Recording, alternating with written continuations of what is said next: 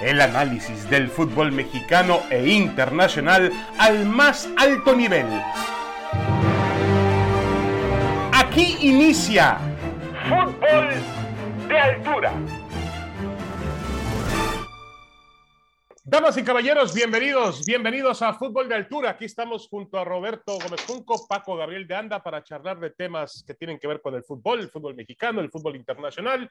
Y bueno, estamos además eh, en, el, en la noche previa, en el preámbulo de lo que van a ser los, eh, las series semifinales del fútbol mexicano, que tiene dos eh, combinaciones muy interesantes. Tigres-León, partido realmente o una serie muy, muy llamativa, con mucha calidad con mucho talento en cada una de las plantillas, con dos buenos entrenadores.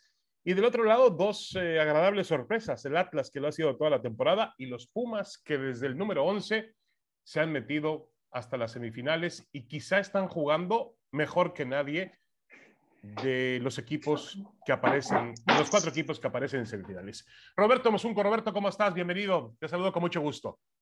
Muy bien, David. Igualmente me da mucho gusto saludarte, saludar a Paco, compartir con ustedes este espacio.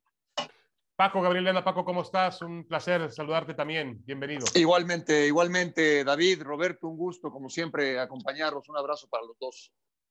Bueno, la pregunta aquí, Roberto, es si realmente Pumas para ti es el que mejor está jugando al fútbol. Yo sé que eso de decir está jugando como campeón, está cerca Pumas, pero también está lejos y cada partido y cada serie es diferente y hemos visto si, si hay un fútbol donde las cosas cambian radicalmente de una semana a otra o incluso de en tres días o en 72 horas las cosas son diametralmente opuestas a lo que pensábamos o a lo que había sido de un inicio, pues es el fútbol mexicano. Pero esperas, eh, ¿te parece que cualquiera, estos cuatro equipos, aspiran a, a ser legítimamente campeones del fútbol mexicano, Roberto?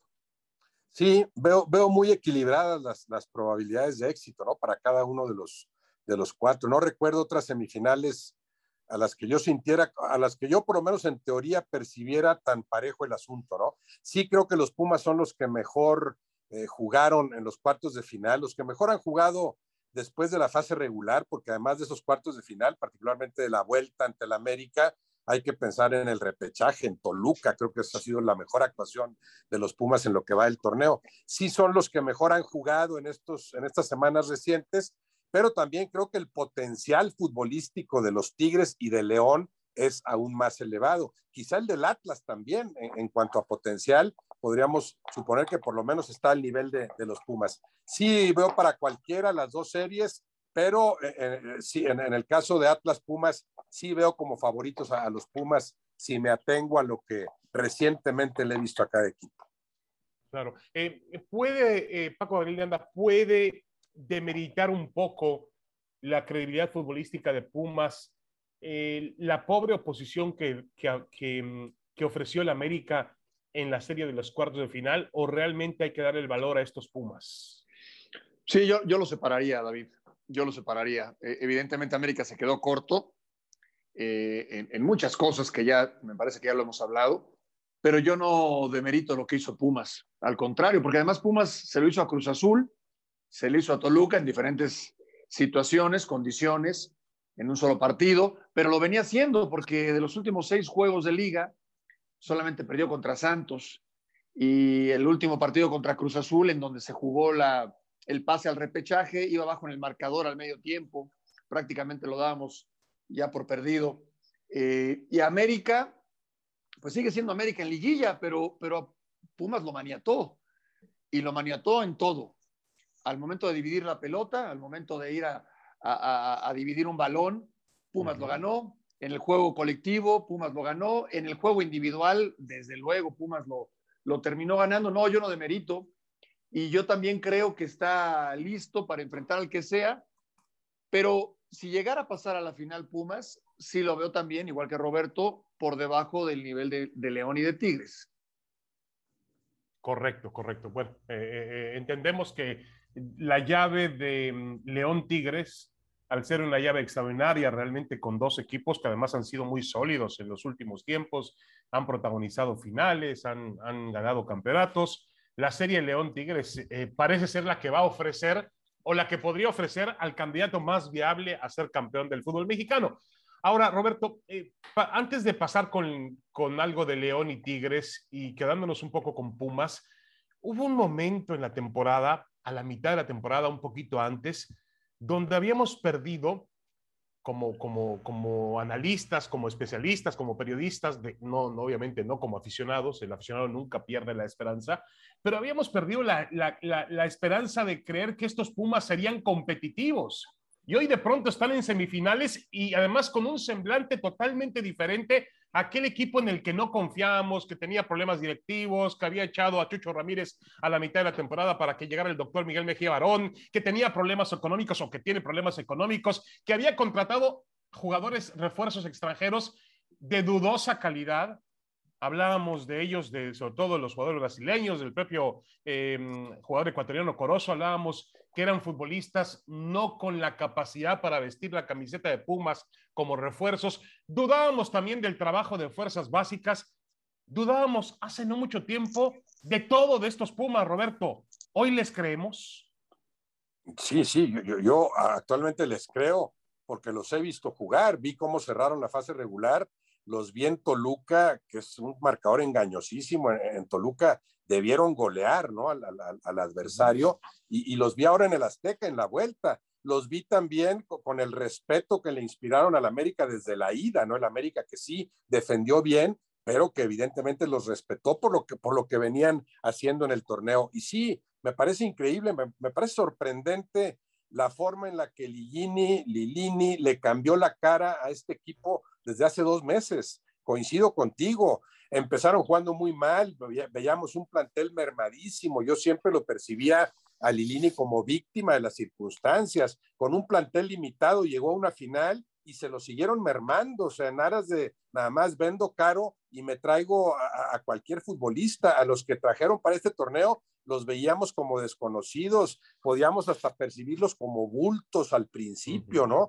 ¿De dónde sacaron estos jugadores? Y ahora resulta que juegan muy bien, porque Lilini los acomoda bien en la cancha, porque los convence, porque les da herramientas colectivas, hace que todos jueguen a lo mismo. Yo no sé qué, qué tanta incidencia ha tenido en esto también la llegada de Mejía Barón, seguramente alguna, porque Mejía Barón al llegar como que como que restaura el prestigio de los niveles directivos. Aquí está una figura emblemática del equipo, exitoso en su momento como jugador con los Pumas, como técnico sobre todo, y con un perfil que le da, bueno, más categoría, que, que eleva el estatus del dirigente universitario, ¿no? Me imagino que internamente también algo hizo, los jugadores eso lo perciben.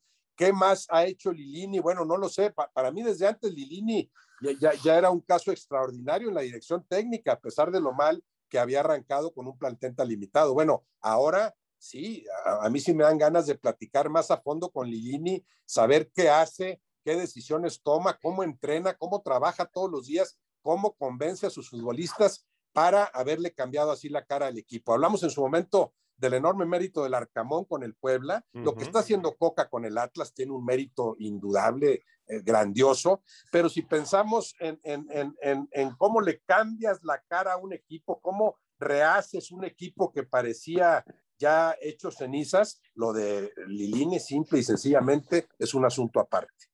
De acuerdo, de acuerdo, y, y, y él merece todos los elogios. Eh, ha sido para mí, y no me canso de repetirlo, lo mejor que le ha pasado a Pumas. Y miren que le pasó sin, ahora sí que sin buscarlo, porque finalmente era un técnico interino. Yo me acuerdo cómo lo, al principio lo, lo habían eh, traído desde la posición de fuerzas básicas y lo ratificaban semana, semana, semana, semana, mientras buscaban un entrenador.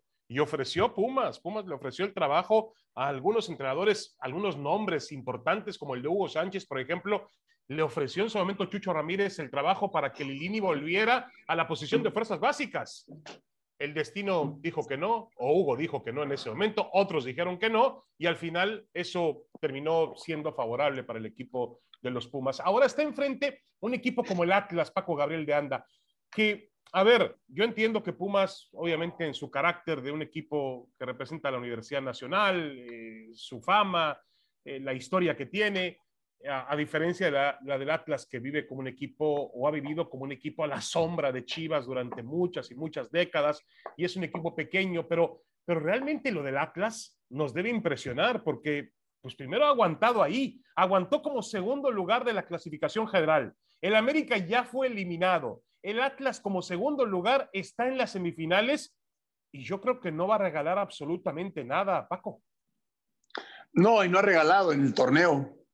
Recordemos que cuando Coca tomó al equipo le iba muy mal, eh, pero en la dirección deportiva, la directiva le, tuvo mucha confianza y le respaldó. Y bueno, ahí están los resultados. Sin embargo, yo, yo sí veo dos equipos distintos, lo de Pumas y lo de Atlas. Sí entiendo que Atlas ha hecho una gran temporada, terminó segundo lugar de la, de la tabla general, pero en la liguilla importa mucho cómo cierras, cómo llegas a esta liguilla y anímicamente y futbolísticamente Pumas es superior al Atlas, por lo menos en lo que hemos visto en estos dos juegos. Y habrá que ver que lo, que lo demuestren en, la semifinal.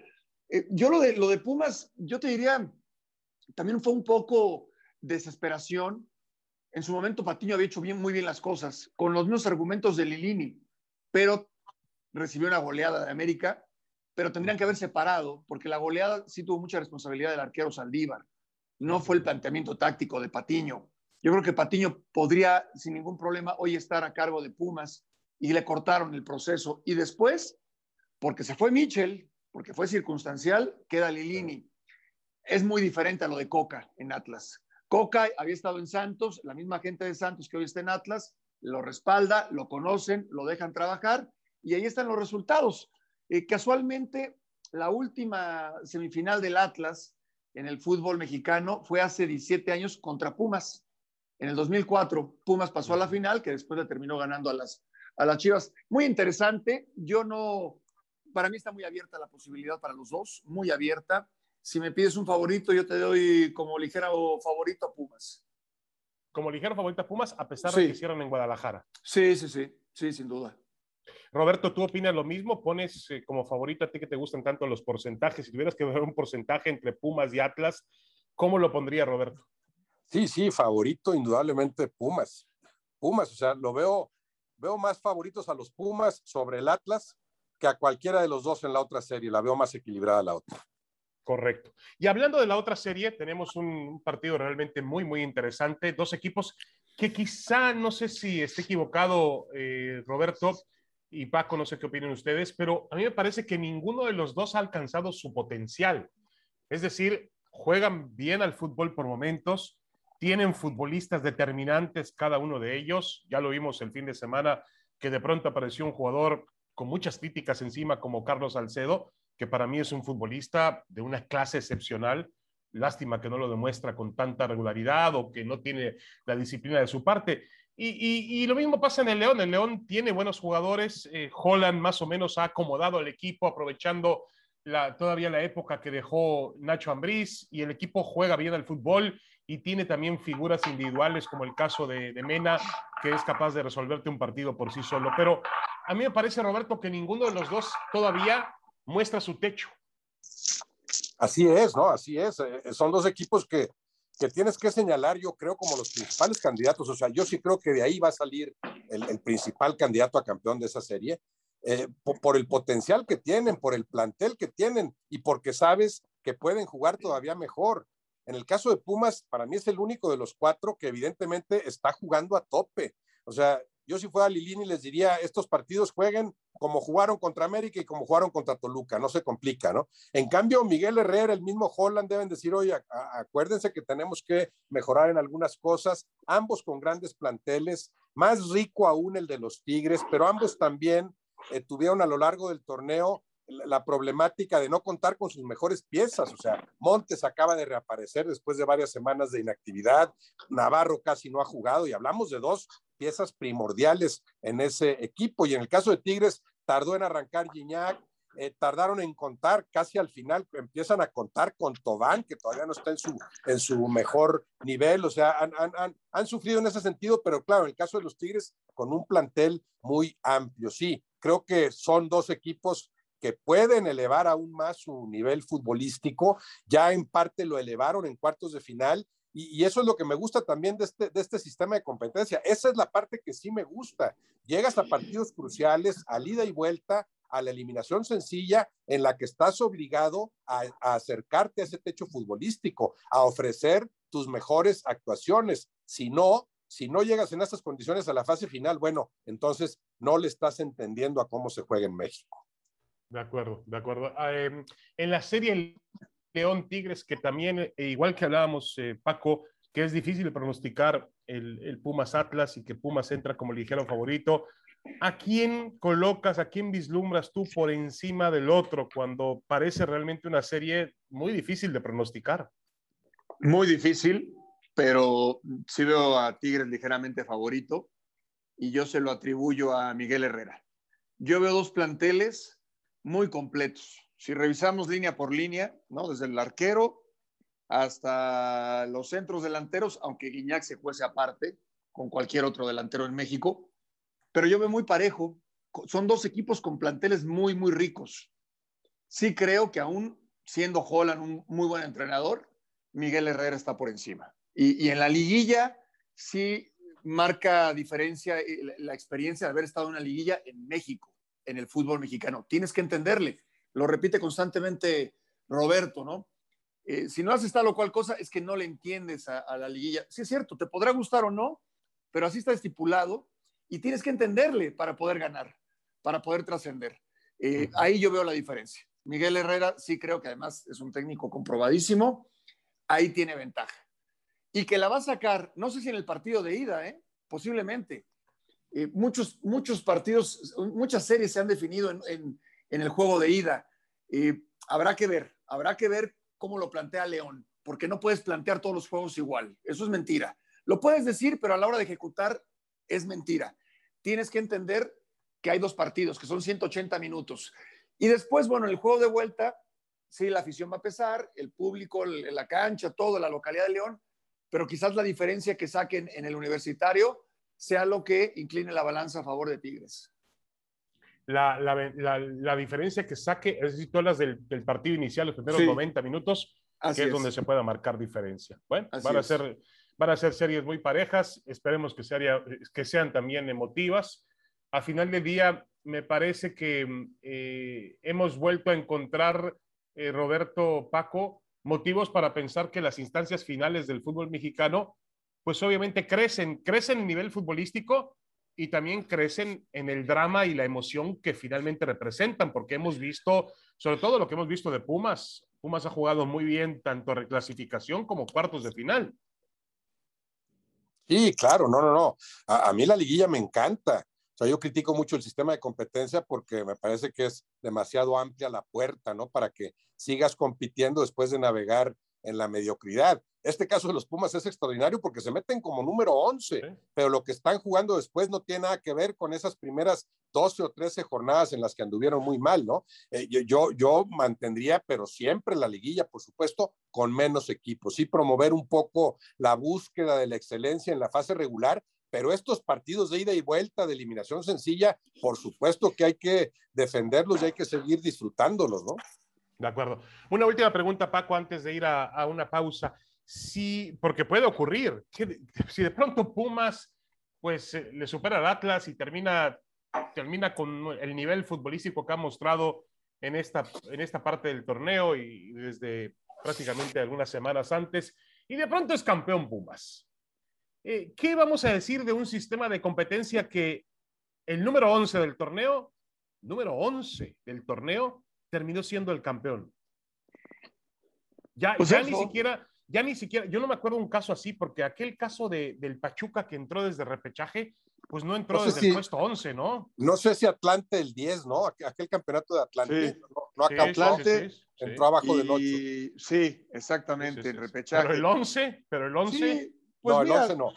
No, pues diremos eso, diremos eso, que es un sistema de competencia que te lo permite eh, yo veo también otras ligas en donde faltando 15 fechas ya está definido el título. Yo, yo prefiero esto, yo prefiero esto, porque también, eh, también es cierto que eh, así como puedes navegar en la mediocridad, sí, también puede ser que puedas, puedes corregir, que es el caso de Pumas. Yo a Pumas le atribuyo más a lo que corrigió durante, sobre la marcha, porque Lilini trabajaba con lo que tenía.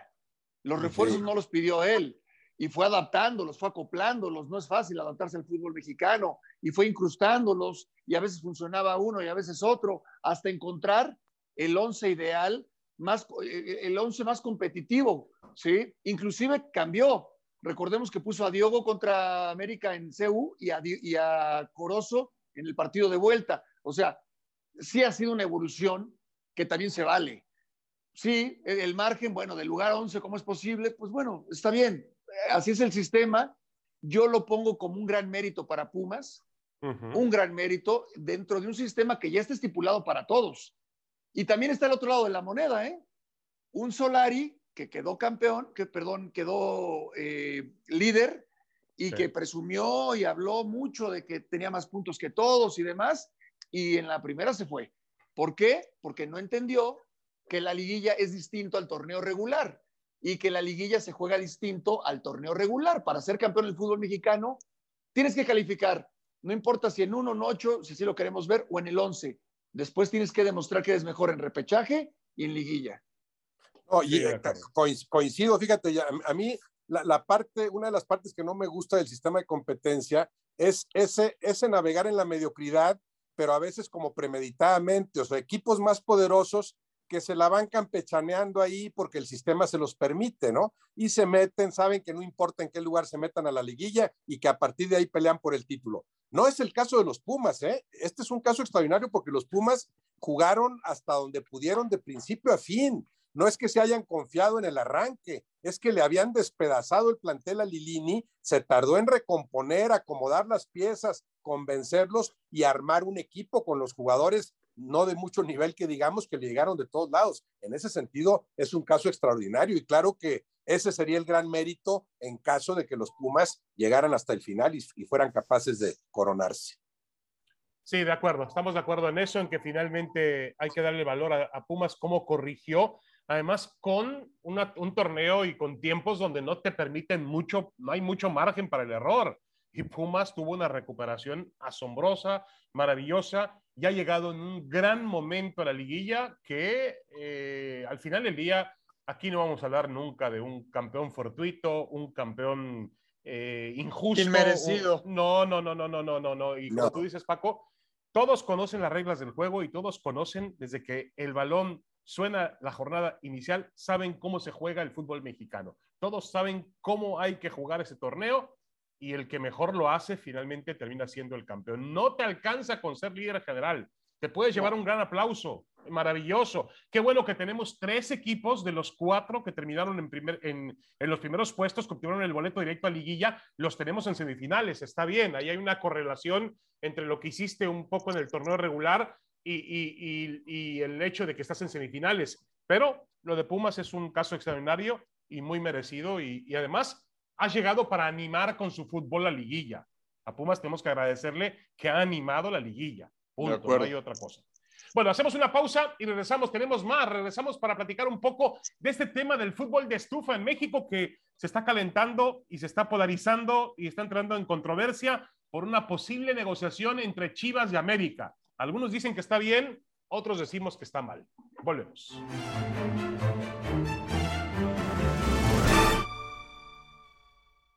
Regresamos, regresamos. Esto es Fútbol de Altura en compañía de Roberto Gómez Junco, Paco Gabriel de Anda con temas de actualidad del fútbol.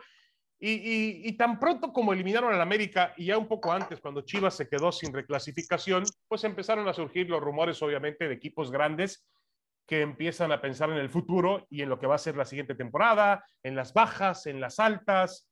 Eh, y rápidamente esos dos equipos se han involucrado ahora en, una, en la posibilidad de un cambio que cada día retoma y tiene más, más y más fuerza, que enviaría al mediocampista, al volante ofensivo del América, Sebastián Córdoba, a las Chivas, a cambio de otro volante ofensivo como Uriel Antuna. Antuna por Sebastián Córdoba. Parece eh, que en tiempos, eh, en tiempos pasados, pero tampoco en demasiado tiempo en el pasado, ya se había establecido que no eran convenientes los negocios entre ambos equipos, como sucedió también en España, ¿no? Cuando el famoso cambio aquel de Figo y finalmente se estableció que los cambios entre Barcelona y Real Madrid no son eh, prudentes, no, no, no, no deben hacerse. Ahora mismo nos encontramos con una frase de Gerard Piqué, yo creo que sí, es un periodista español el que cita este tweet, donde también cita una declaración de Piqué que dice, prefiero morir antes que jugar en el Real Madrid.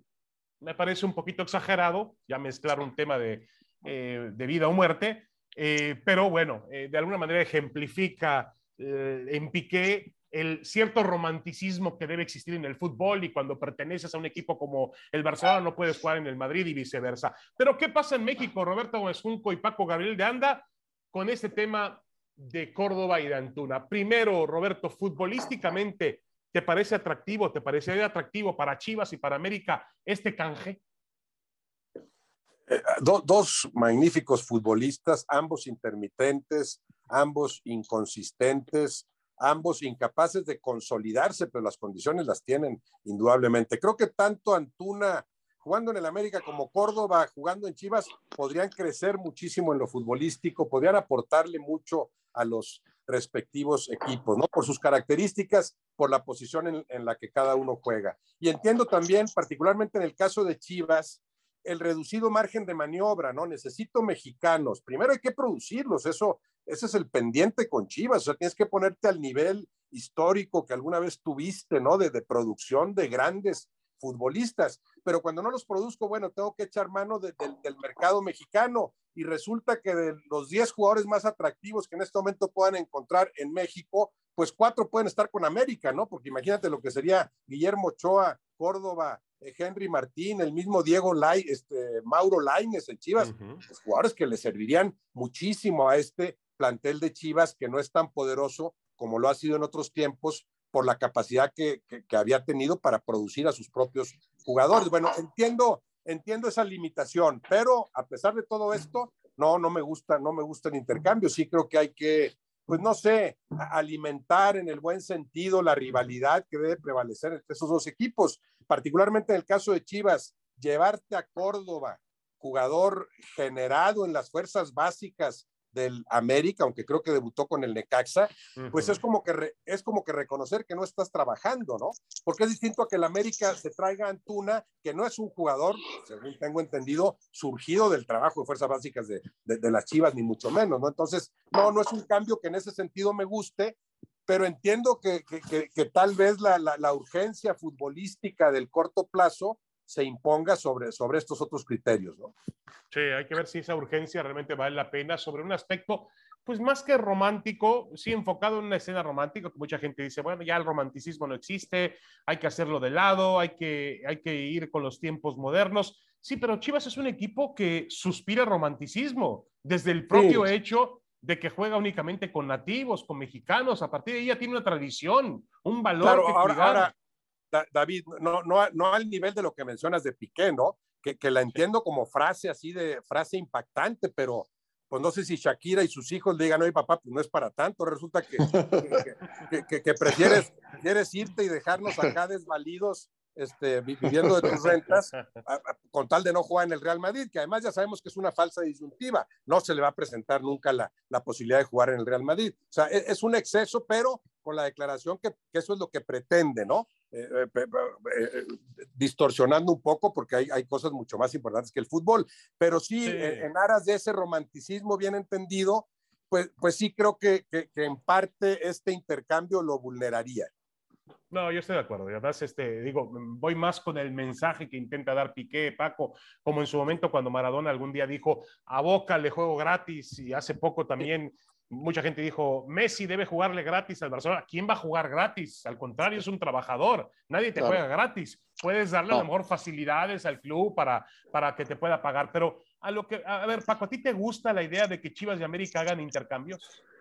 No, no, no, no, no, no es de mi agrado, pero tampoco me, es para desgarrarse las vestiduras. Yo, yo lo que sí creo que también los casos han cambiado mucho. O sea, yo no me imagino a Alfredo Tena jugando con Chivas o a Fernando Quirarte jugando con América.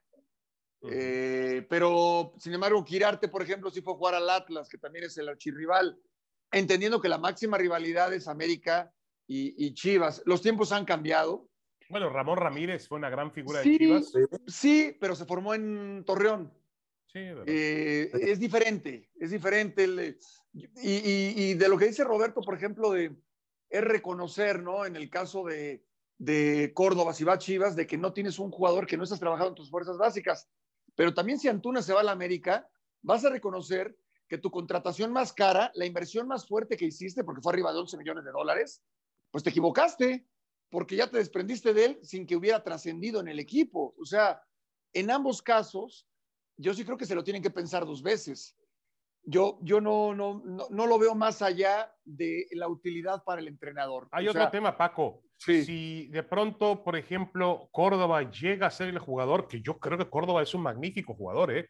creo que es más, todavía le veo un potencial para poder jugar en Europa. Es un futbolista dotado de grandes cualidades. Le falta, como dice Roberto, consistencia. Pero si Córdoba llega a hacerse ese gran futbolista en el Guadalajara, pues el América va a poder dormir con eso. Pues seguramente sí dormirá, porque, porque ya han pasado muchas cosas que, que, pensamos que se va a acabar el mundo y no se acaba, futbolísticamente hablando, vaya. Eh, yo, yo lo que sí me sorprende es que el horizonte de ellos, que yo lo esperaba eh, en el extranjero, vuelve a ser en el fútbol mexicano. A mí me sorprende más eso. Yo pensé que las aspiraciones de Córdoba y de Antuna. Y de Antuna también, ¿no? Antuna no perteneció de al Manchester City, ¿no? Yo creo que tenía un, un, interés el Manchester City. Bueno, tenía parte de su contrato, sí. Sí, me, me, me, llama mucho la atención. En un caso así tendría que ser porque Solari pide eh, desesperadamente a Antuna y porque Leaño pide a, a Córdoba, ¿no? Este, me, me, parecería la única razón para hacer un ahora, Paco, Paco, ahora yo entiendo, y Roberto explica muy bien el tema del Guadalajara que puede tener siempre urgencia por mexicanos. No lo justifico, ¿eh? Pero tiene, además no vas, le estás dando, es como traicionar a tus fuerzas básicas, es decir, voy a traer a la joya del Club América para ocupar un puesto que yo no puede producir en Verde Valle. Pero más allá de eso, ¿tú crees que el América no puede conseguir un jugador como Uriel Antuna en el mercado extranjero? Sí, sí, sí lo puede conseguir y evitar ese tipo de, situaciones. Sí, sí, sí, sí lo puede conseguir. Para mí sí lo puede conseguir. Eh, te va a costar mucho, sí, pero sí lo puedes encontrar en Brasil, sí lo puedes, principalmente en Colombia, en Ecuador, que hay esas características de esos jugadores veloces, rápidos, explosivos por las bandas. Ya lo vimos con Burbano, lo vimos con Loboa, eh, muchos colombianos que han surgido, inclusive que juegan en el extranjero, caso Cuadrado, eh, jugadores élite de Colombia, de Ecuador, en Brasil, que pueden jugar por fuera. Sí, sí lo puedes conseguir. Sí lo puedes conseguir. Sin duda sí lo podrías conseguir. O sea, en, términos, generales, sí, perdón, perdón, Roberto, adelante.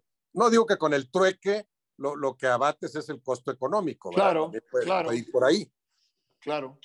Sí, sí, totalmente, totalmente. Y además estamos hablando de una época donde va a haber más eh, trueques eh, que, que, compras, en el sentido de que las economías o la economía de la pandemia en los clubes del fútbol mexicano es diferente. Ahora, eh, lo que sí quedamos aquí, eh, parece que estamos los tres de acuerdo, Roberto, Paco, es que eh, vale la pena cuidar ese tipo de, símbolos, ese tipo de, mensajes para el aficionado en cuanto a la, primero, la, rivalidad entre, entre América y Chivas y segundo, el equilibrio que deben dar esos dos equipos en el fútbol mexicano, que es muy importante.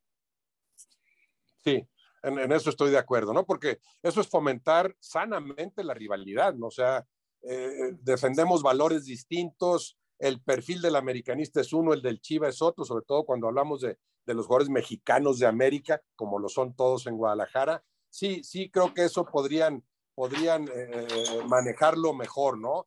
Eh, claro, estamos hablando de un fútbol en el que la identidad se ha ido vulnerando, eso que menciona Paco, casos como el de Alfredo Tena, Fernando Quirarte eh, en, su momento, pues cada vez son menos en América, en Chivas y en los equipos de todo el mundo, ¿no? Ese jugador que permanece. Por, eso Messi también ha sido algo extraordinario, alguien que, que, jugó 18 años o 20 años con el Barcelona a ese nivel, ¿no? Algo que creo, creo que no sucedía desde Pelé con el Santos, ¿no? porque después la globalización y el negocio del fútbol, pues te hacen cambiar de equipo a cada rato. Sí podría protegerse un poco más la identidad de cada equipo y en este caso, bueno, la identidad de esa rivalidad entre América y Chivas, que obviamente es la más importante en el fútbol mexicano.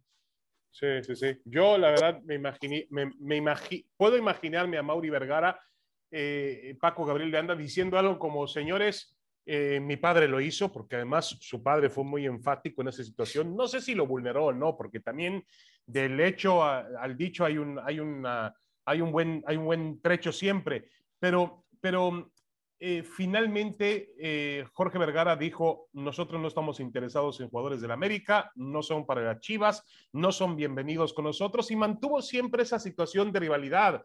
Don Jorge Vergara, que en paz descanse, sabía sostener eso, eh, los famosos boletines, los famosos, estas presentaciones que hacía de en prensa, que eran realmente espectaculares para calentar los partidos. Era un hombre adelantado en ese sentido y él entendía perfectamente bien eh, en qué se basaba la rivalidad entre Chivas y América. Yo espero que a Mauri lo entienda también así, eh, Paco Gabriel. Uy, David, pues la verdad es que eh, sí, sí, una línea muy clara lo que manejó el señor Jorge Vergara. Hoy la gestión está en manos de su hijo y yo no sé qué tan flexible sea en ese sentido. la verdad lo desconozco, lo desconozco. Lo que sí veo que a la gente no le agrada. La gente de ni la de Chivas ni la de América están conformes.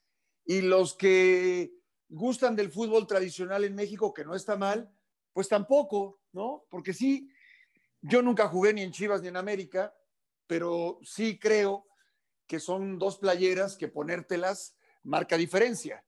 Y que, y que cuando te encariñas con la playera y sientes los colores, pues es difícil, ¿no? Es difícil, por más profesional que seas, el, cambiar. Pero eso lo puedo entender todavía en un jugador. En una institución, me parece que tienes que tener muy claro cuál es tu, forma y cuál es tu camino, ¿no? Pero la verdad es que no lo sé porque ya han habido muchos casos de jugadores que van a América, de, Chivas y de jugadores de América que van a, a, Chivas. De acuerdo, de acuerdo. Hace poco, muy fresco el caso de Oribe Peralta, que obviamente es diferente, porque Oribe no venía siendo, digo, yo no identifico a Oribe Peralta como un americanista, aunque tuvo, tuvo temporadas realmente no, fue campeón. Fue campeón con América. Fue de acuerdo, de acuerdo, de acuerdo. Pero no, a ver, el problema con Córdoba es que uno lo, a Córdoba yo lo ubico como una joya de, la, de las fuerzas básicas. Y alguien me dijo por ahí que el, el, el hombre que descubrió a Córdoba fue, no sé si sea esto verdad, Marcelo Michel de Año Creo que lo debutó en Necaxa, ¿no? Ah, lo, debutó en Necaxa. Lo hizo debutar en Necaxa, sí. correcto, correcto. Pero bueno, eso eh, tiene, en este momento tiene la imagen que pesa más que la del Necaxa, la imagen de jugador de la cantera del América, y obviamente que eso no es eh, el camino eh, indicado en este sentido. No, y otra cosa, David, otra cosa rápidamente. También las incongruencias, y hay una responsabilidad, de, habrá que poner el nombre y apellido. Le acabas de dar el número 10 a Córdoba ¿no? Le acabas de dar el número 10 a Córdoba y lo vas a transferir a Chivas, pues no, no, no, no entiendo. Sí, no, de acuerdo, de acuerdo. Y como tú dices, se hablaba de terrenos europeos, no de exportarlo a Chivas. Es como el caso de Rodolfo Pizarro, que es otro tema, ¿no? Lo mandaron a Miami con la promesa de que David Beckham lo iba a colocar en el fútbol de Europa y ya viene de regreso para Rayados de Monterrey. Tiempo que pierde el futbolista mexicano. Y ahora mandas a Córdoba a Chivas, cuando Córdoba era un producto etiquetado para exportarse como Diego Laines, digo, a lo mejor Diego Laines no es el mejor ejemplo, pero bueno, se fue joven del América, ha jugado poco en España, pero es la manera en la cual tienen que vender esos equipos Chivas de América al, al, extranjero y no entre ellos. Bueno, ya nos damos, señores. Gracias, Roberto. Gracias, Paco. Muchas gracias. Gracias. Un abrazo. buenas tardes. Un abrazo. un abrazo para los dos. Fútbol de altura. Nos esperamos la próxima semana. Gracias. Esto fue Fútbol de Altura. El análisis del fútbol mexicano e internacional al más alto nivel